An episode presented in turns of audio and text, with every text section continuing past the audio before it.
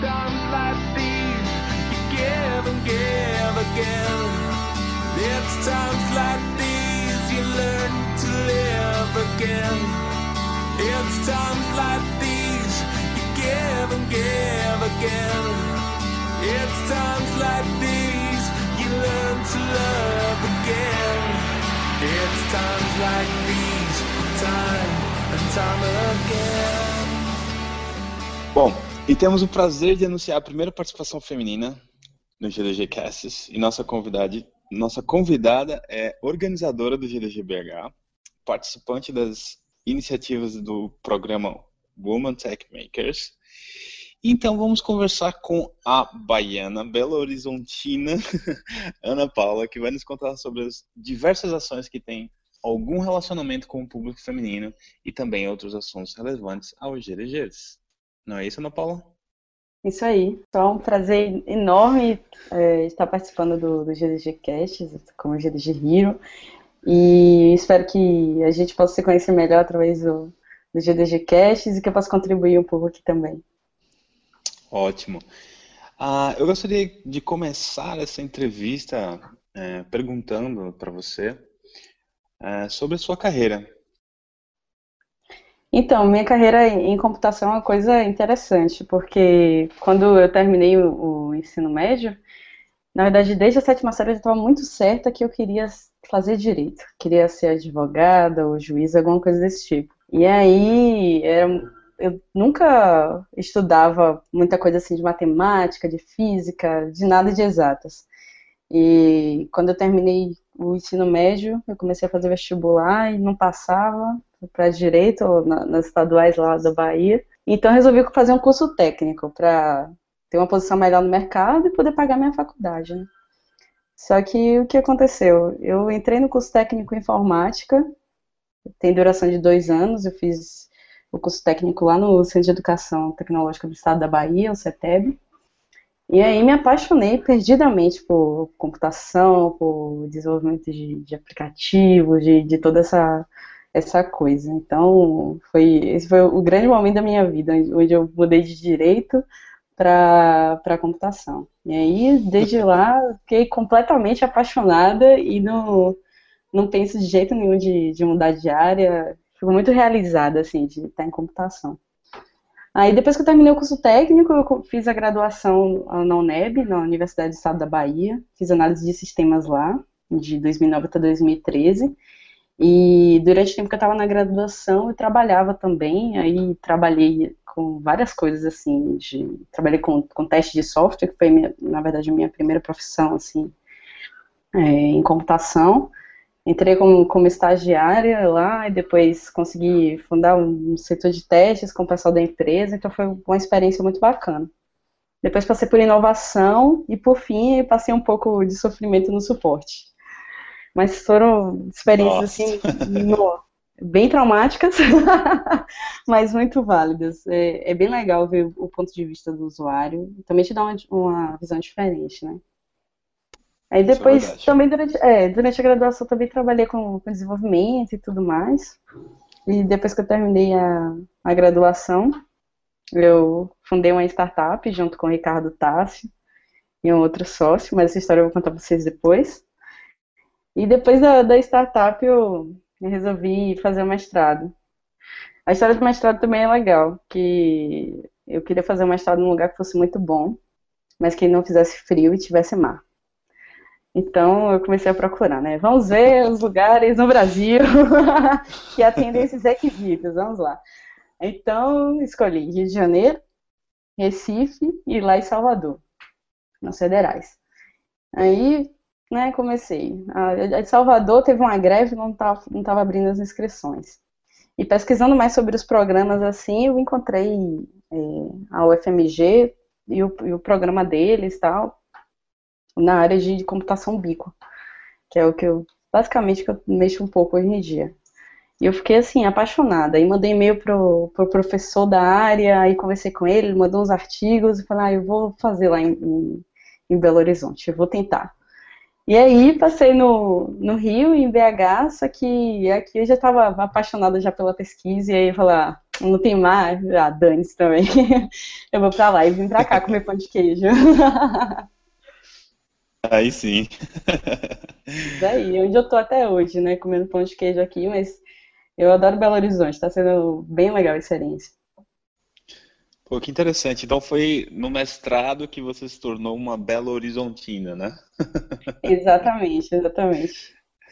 Poxa, que interessante. Agora eu fiquei com uma curiosidade assim de, de, é, de saber essa, essa sua mudança de advogada para tecnologia dentro lá da, da, do técnico informático. O que é que mexeu assim com você para despertar essa, essa paixão incrível que você tem pela área de desenvolvimento? Ah, foi, foi um negócio interessante, porque, assim, dizem muito que as coisas que você faz quando você é criança acabam meio que definindo o que, que você vai fazer no futuro, né? E eu sempre gostei dessa coisa de, de defender os frascos e comprimidos. E eu falar, ah, eu quero, não sei, aquela coisa de idealismo, sabe, lutar para um mundo melhor. Mas, por outro lado, as minhas brincadeiras eram uhum. sempre diferentes. Eu gostava de brincar de escritório, de montar coisas, de mexer em caixa de ferramenta e tal. Gostava muito dessa parte de criar alguma coisa. E quando eu comecei a, a fazer o curso técnico, eu já tinha uma curiosidade, assim, por computadores e tal, eu gostava muito. Mas era aquela coisa muito superficial de usuário de internet. Mas quando foi passando, assim, para a parte de programação, que eu fui é, entendendo as possibilidades que, que te dá de você criar alguma coisa, você fazer uma coisa nova, de resolver um problema. Isso é muito fascinante, sabe? Isso, isso é, é legal demais, é fantástico. Você pode fazer o que você quiser com, com apenas um, uma máquina que não precisa nem ser uma máquina top, poderosa, mas e, e com internet, mas que, que, te permite sair dali do anonimato para uma pessoa que pode ajudar várias outras. E hoje no mundo o que não faltam são problemas para resolver. Então acho que foi isso que me cativou mais, essa coisa de, de gostar de criar alguma coisa e, e poder unir isso para resolver problemas e essa possibilidade de criar aplicativos que as pessoas gostem usem, que ajude elas de alguma forma. Show! Acho que uh, essa sua paixão é, tem muito a ver com a paixão de muitos que entram nessa área também, né? Que acho que compartilho, eu mesmo compartilho um pouco aí dessa sua paixão. É, eu fiquei Legal com curiosidade. Ah. Eu fiquei com a curiosidade. Qual que é a linguagem de programação que você mais gosta? Ah, o que eu mais gosto é Python. Ah. Sem, sem pensar muito. Na verdade, eu comecei com Python também, coincidentemente, junto com, com o mestrado, a usar mais. Só que o que eu mais gosto em Python é que a sintaxe ela é bem chuta, bem simples, e você consegue focar mais na resolver o problema do que de ficar naquela verbosidade toda, naquele, sabe? Python é qualidade de vida, gente. Então, usem Python, aprendam Python. Python é o bicho. Legal, muito bom. Eu sempre escuto uh, boas recomendações sobre Python. Um dia, quando eu for tentar alguma linguagem de programação mais back, é, mais baixo nível, assim, talvez eu comece com Python. é uma boa, você vai gostar muito. E lá no seu perfil do Google Plus, você fala que suas habilidades são desenvolvimento de aplicativos e contadora de histórias. Já ficou é. claro é. para mim o porquê dessa paixão por desenvolvimento. E agora que tal você contar mais uma história pra gente, que pode ser a da Next You. Então, é, na verdade eu tenho várias histórias para contar. Eu acho que é uma das coisas que eu mais gosto de fazer. Sentar numa mesa de bar, tomar uma cerveja gelada e ficar contando casos e ouvindo histórias também. É muito legal. É, Antes da, da, da Next eu queria contar uma história que tem até um pouco a ver. É, no início de 2003 eu participei da Campus Party e lá na Campus Party eu participei de alguns hackathons. E um desses hackathons foi o hackathon do Sebrae, que até o Ale Borba foi, foi jurado falando isso. É, e lá nesse, nesse hackathon, os, os semifinalistas tinham cinco minutos para fazer uma apresentação sobre sua ideia e tal, essas coisas. E beleza. Aí no final tinha um monte de gente pra, pra falar, assim, pra fazer entrevista e tal. Aí eu fui lá, fiz minha apresentação, teve a premiação e tal. É, e aí, depois que teve a premiação, ainda tinha muita gente assim no, no auditóriozinho. E um rapaz chegou assim e falou comigo, ah, eu queria falar com você. Aí eu, como na Campus Party é normal as pessoas ficarem assim, puxando assunto umas com as outras para saber das coisas tal, principalmente nesse negócio de apresentação. Eu pensei que ele era um participante, né? Aí fiquei de boa. Falei, ah, me espera só um minutinho aqui, que eu tenho que assinar umas coisas e falar com o pessoal, e já falo com você. E aí, passou um tempasso, assim, uns 20, 30 minutos, e o rapaz lá me esperando. Aí acabou que não tinha mais ninguém no auditório, só eu, ele e umas duas pessoas do Sebrae. Aí eu cheguei pra ele e falei assim, ah não, vamos conversar aqui, desculpa a demora, tal, senta aqui, não sei o quê. Aí a gente começou a conversar, e pá, conversar vai, conversar vem, e eu falando a maior informalidade com ele, beleza. E ele, ah, o que, é que você faz? Onde é que você estuda? E essa ideia aí, blá blá blá, caixinha de fósforo. E a gente, pá, na conversa, né? Aí daqui a pouco, ele chegou pra mim e falou assim, ah, é porque eu tenho uma proposta de emprego para você. Eu quase caí da cadeira. Eu? Aí tomei aquele susto assim, falei, como assim? Ele é, é que eu tenho uma proposta de emprego para você no Centro de Inovação da Vivo, aqui em São Paulo. Rapaz, pense que eu quase infartei. Meu Deus do céu, eu aqui falando um monte de besteira. Aí eu fiquei toda nervosa, né? Eu falei. Aí o cara pegou o smartphone dele e começou, não, porque tem isso, tem isso, aquilo, tem isso, aquilo, outro. Eu falei, não, que massa, tal. Ele, ah, aqui meu cartão. Aí eu tava tão nervosa na hora que eu, que eu peguei o cartão do, do, do homem e nem olhei direito o que é tinha Ele falou, ah, obrigado e tal. Aí eu fui pra minha mesa, né, toda assim, falei, nossa, que doido, como é que acontece uma coisa dessa assim do nada e tal, a pessoa nem espera. Aí quando eu sentei na mesa que eu olhei o cartão assim, aí tinha lá, é, Luciano não sei o quê, é, diretor de negócios da Vivo na América Latina. Eu falei, velho, meu Deus do céu, que coisa. aí eu fiquei assim, impressionada, sabe? Eu acho que essa, essa é uma história legal, assim, porque às vezes a gente não sabe com quem a gente está falando. E acho que espontaneidade é uma coisa boa e a gente sempre, sempre tem que dar o nosso melhor, assim, nas coisas que a gente faz, porque todo mundo tá vendo, né? E mostra quem a gente é Sim. de verdade por dentro de alguma forma. E também é, abre portas, assim, eu achei, eu achei, bem legal. Aí ainda na Campus Party, depois dessas oportunidades com, com os hackathons, é, eu e outro colega, a, a, gente estudou na mesma universidade, ele foi coordenador do, de um lugar que eu fiz estágio, o Ricardo Tássio, a gente resolveu fundar uma startup, a NextU. A NextU, a proposta dela era ser uma startup que desenvolvesse aplicativos para pessoas. O que eu sempre falo, né, que as pessoas gostassem, usassem, resolvessem um problema real. É, a gente estava com essa ideia, né, de abrir startup, vamos, vamos. Então, a gente conseguiu um, um sócio investidor para um aplicativo que a gente tinha é, ganhado em dois concursos. Aí esse aplicativo é o Radar. O, o, Radar era um aplicativo de cadastro, né, de denúncias de problemas da cidade. Você tinha um buraco, você podia ir lá, tirar uma foto, marcar a localização e, e compartilhar com as outras pessoas aquele problema. E o nosso produto era justamente oferecer para o governo uma, uma ferramenta onde eles pudessem responder aquelas denúncias e também gerar todos é, relatórios com é, data mine e tal. É, então, depois que eu terminei a graduação, larguei emprego, larguei tudo e caí de cabeça nesse, nesse mundo de startups. Só que aí passaram alguns meses e, e a gente começou a divergir conheço, de opinião. Conheço bem essa história. Pois é. não é fácil, não. Passaram alguns meses, assim, nessa, nessa pendura. É, o sócio investidor, a gente começou a pensar diferente. A gente queria fazer produto e ele queria que a gente virasse uma, uma fábrica de software.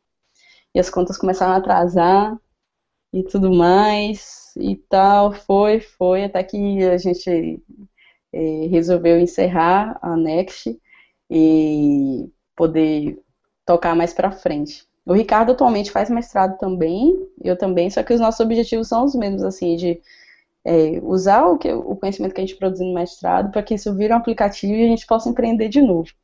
Acho que não existe nenhum empreendedor de sucesso que conseguiu de primeira, sabe? Eu acho que toda história, é, feliz ou triste, ela sempre tem uma coisa para ensinar. Então, Hoje eu posso estar contando essa história aqui que não deu certo e tal, mas quem sabe no futuro eu conte uma história melhor. Esse é o espírito mesmo. É, eu também já participei de muitas startups, algumas deram certo, outras não. um, e, e, é isso mesmo, a gente precisa continuar nessa, nesse, nesse caminho assim, né, de querer que as coisas deem certo e de, e de ajudar as outras pessoas, como essa paixão que você falou.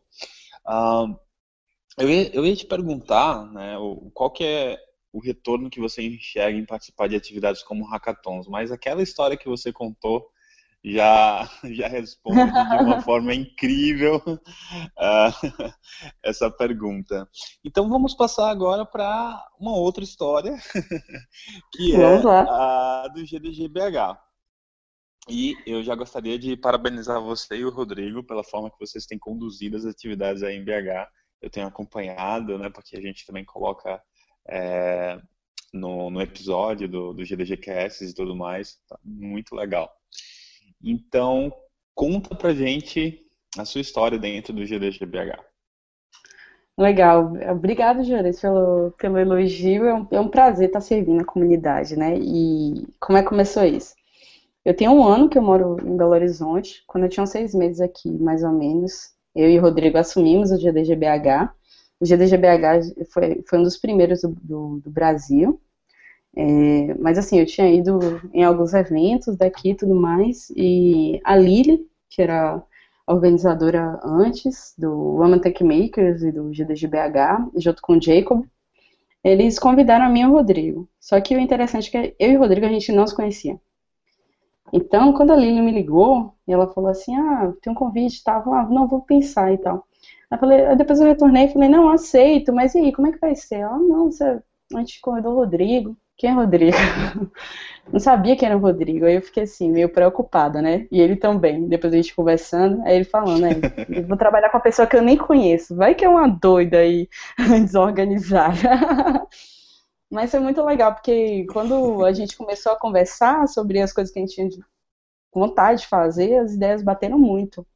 Então, a gente tem seis meses na organização do, GD de Belo Horizonte e tem uma experiência, tem sido uma experiência assim incrível. É, primeiro porque você fazer alguma coisa que movimenta a comunidade, essa coisa de compartilhar conhecimento, de você conhecer novas pessoas e conhecer novas histórias, novas tecnologias, isso é incrível. Então, é sempre muito gostoso trabalhar com as coisas de GDG.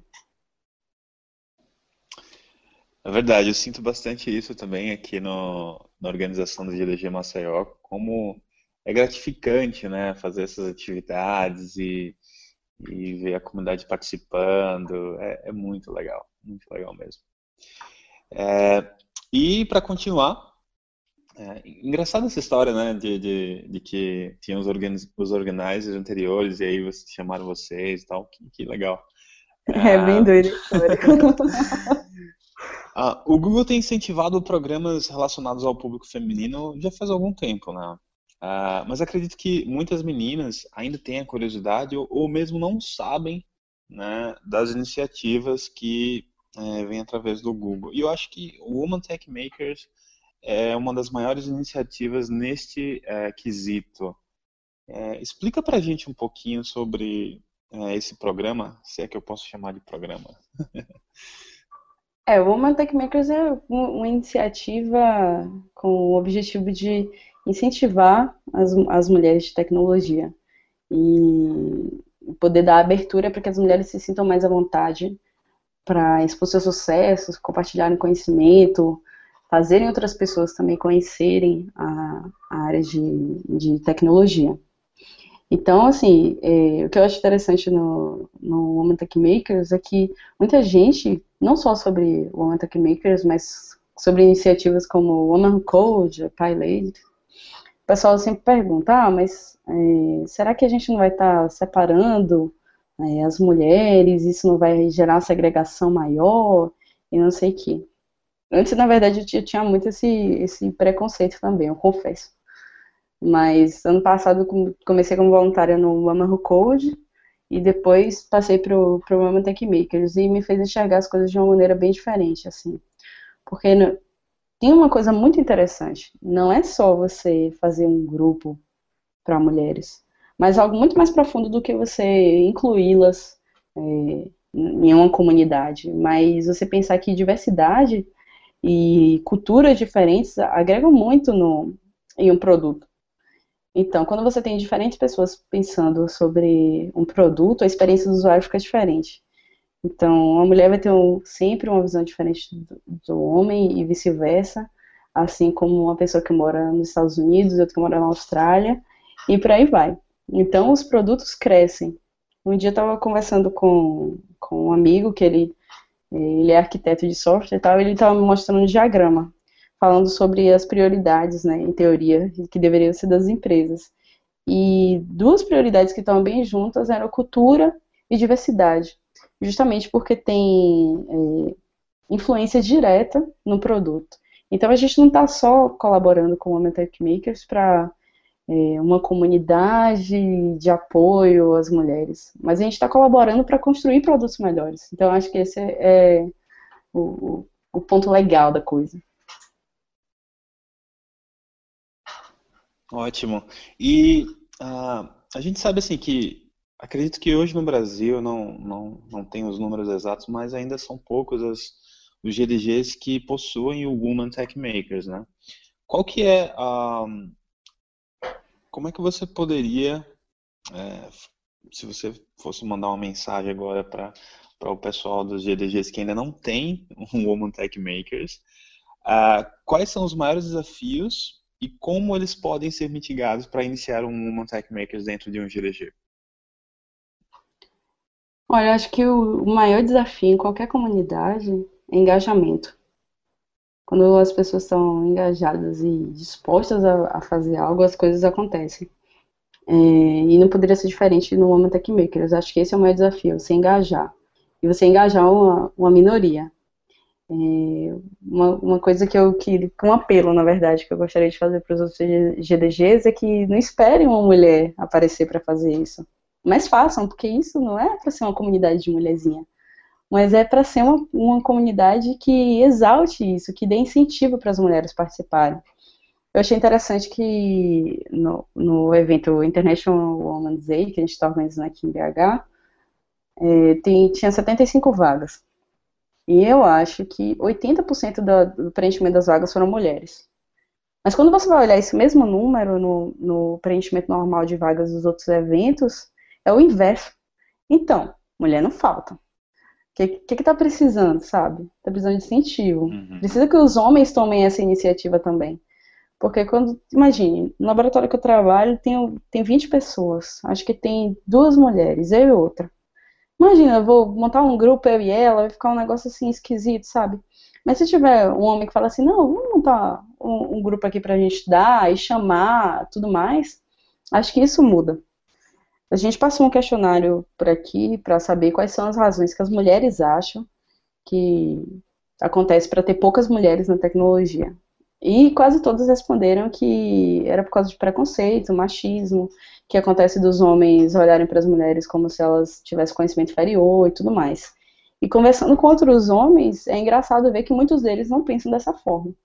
Só que como a gente age no dia a dia, é que acaba passando uma imagem. Então, GDGs de todo o Brasil, vamos começar o Woman Tech Makers aí na, na cidade de vocês. Homens, tomem a iniciativa. Mulheres, tomem a iniciativa mais ainda, porque é uma iniciativa que, que vale muito a pena. É, no ano passado, eu tive uma outra experiência no Another Code, que foi é, dar aulas de programação para algumas meninas do ensino médio. Na verdade, as meninas tinham entre 12 e 16 anos, mais ou menos, é, fundamental médio. E no início, a gente perguntando para as meninas, todo mundo queria ser tudo, menos da área de computação.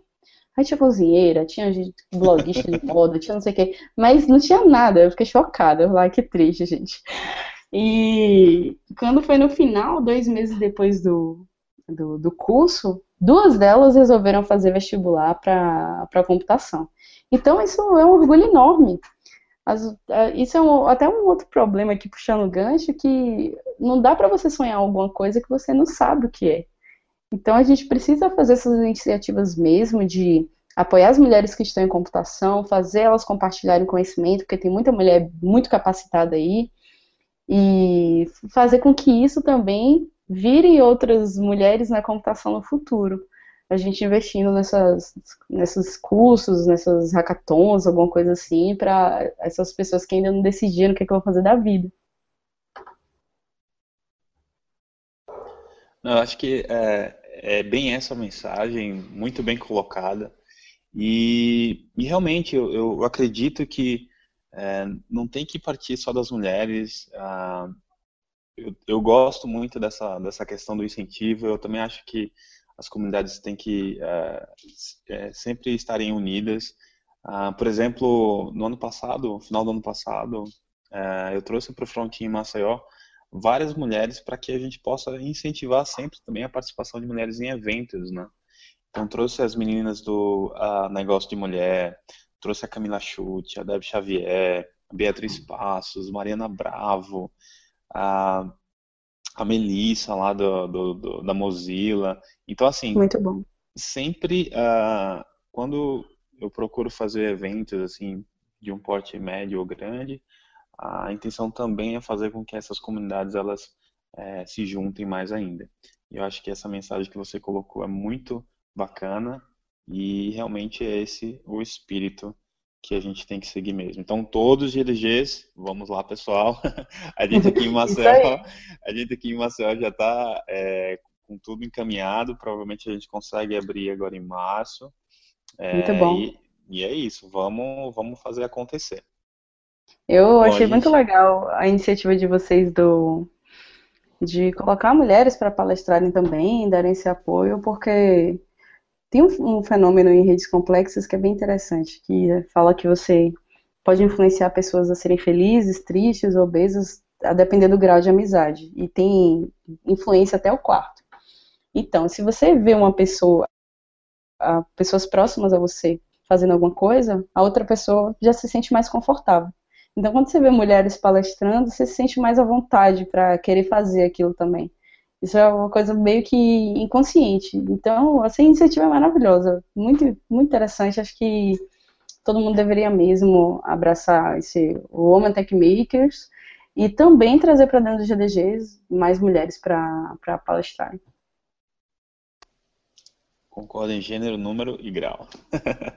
Bom, estamos quase no finalzinho e eu gostaria de perguntar para você quais são os projetos e ideias que você tem para 2015.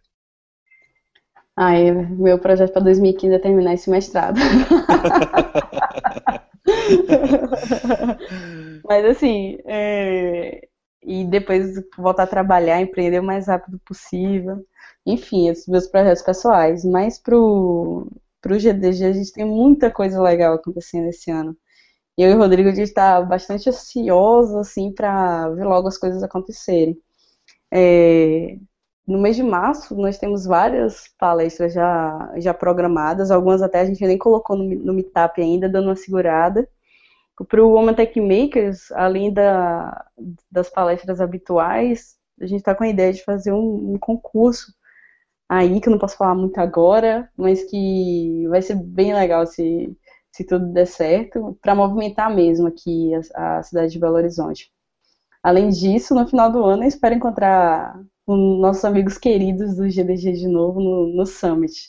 Acho que 2015 é um ano que promete bastante para o GDG, o Brasil assim, em geral. A gente está crescendo muito e eu creio que colaboração é a, é a palavra da vez e para 2015 não seria diferente. Ótimo, então já fica o convite aí a todos que estão em BH participarem das iniciativas do GDG BH. Uh, principalmente as meninas, vai ter algo especial uh, ah, para as meninas, né, agora no mês de março. Isso, isso mesmo, vai ter uma homenagem, né, na verdade, o Dia Internacional da Mulher, é o International Women's Day, é uma iniciativa do Google e do GDGBH, um evento com o dia inteiro de palestras, painel e vários Code Labs de Go, de Go Android, App Engine, análise de redes sociais com Python. Então, vai ter muita coisa bacana. Atualmente as, as, vagas já estão esgotadas, mas a gente tem uma listinha de espera. Então, quem tiver interesse pode acessar gdgbh.org barra WTM 2015. Tá dado o recado. Uh, Ana Paula, muito obrigado. Nós agradecemos realmente muito pela sua participação. Nossa primeira heroína no GDGcast. E, e, a gente deseja que você continue impulsionando a comunidade feminina com garra e determinação incrível que você tem. Uh, é isso, muito obrigado. e até a próxima. Obrigada a vocês pela, pela abertura, pelo convite e estamos junto aí com, com o GDG. Obrigado, Ana Paula. Valeu, Janei. Tchau, tchau. Tchau.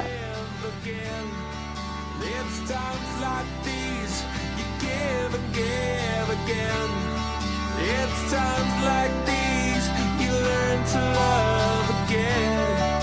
It's times like these, time and time again.